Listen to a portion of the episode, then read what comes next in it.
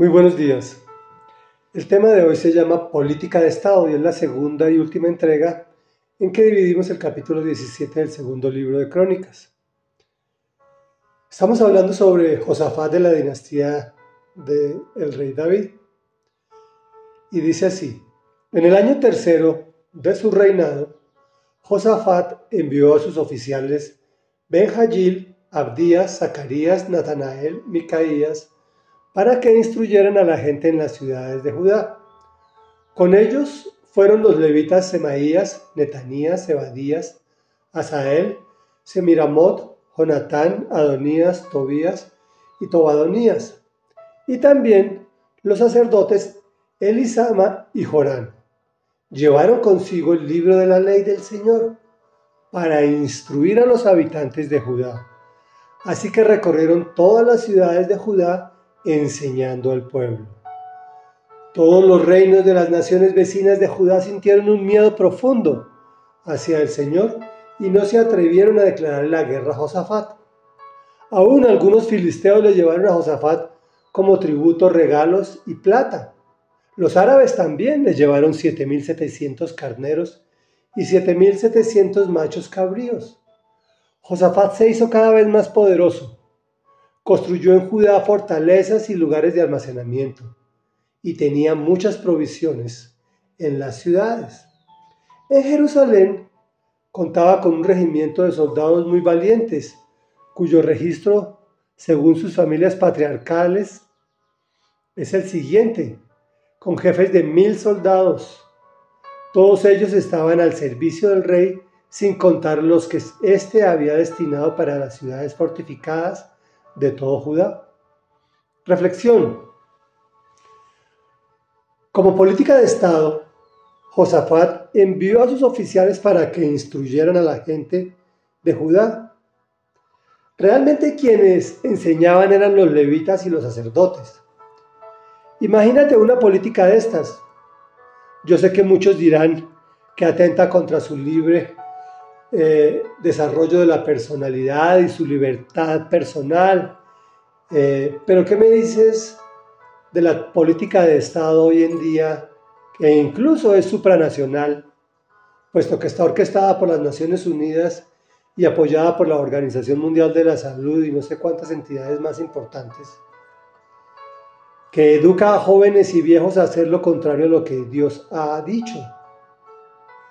Y eso lo vemos a través de los medios de comunicación, lo vemos a través del cine, lo vemos a través de, la literatura, lo vemos a través de todas las manifestaciones culturales que hoy en día se están sucediendo.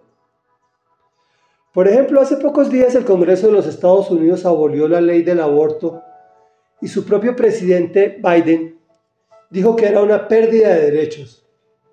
¿Será una pérdida de derechos no matar a un bebé antes de nacer? ¿O a un anciano porque es una carga? ¿Será pérdida de derechos respetar su propio cuerpo frente a la inmoralidad sexual de la promiscuidad?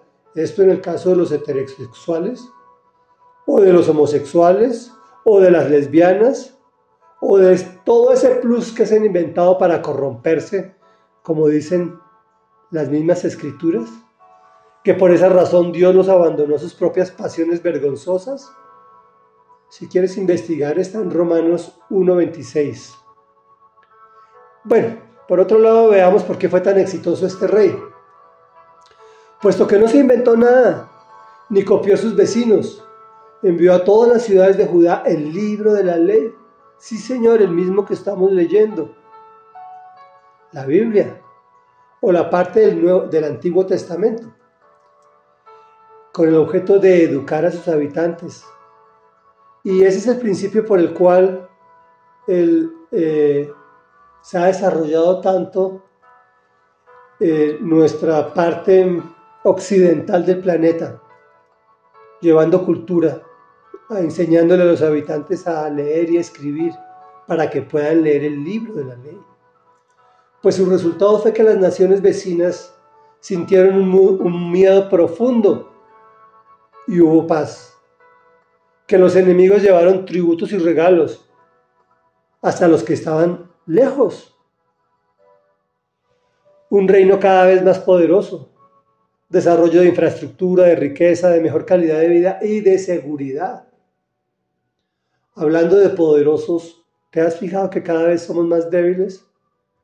Nuestros jóvenes se afligen por cualquier ofensa, se suicidan por doquier, exigen con la mentira de mi cuerpo mi decisión. Y esto es una mentira, pues el cuerpo como todo lo que tenemos no es nuestro, es de Dios, quien nos lo prestó para disfrutar de la travesía por esta maravillosa vida y obviamente ser el templo del Espíritu Santo. Oremos.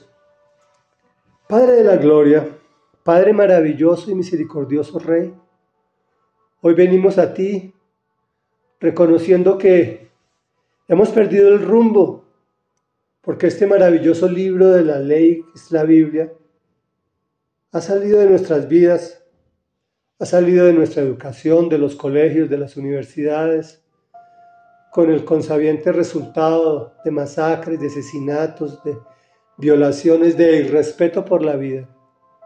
Señor, permite que por política de Estado nuestros gobernantes decidan acepten a volver a retomar el libro y su instrucción para que el resultado sea maravilloso como le ocurrió al rey Josafat.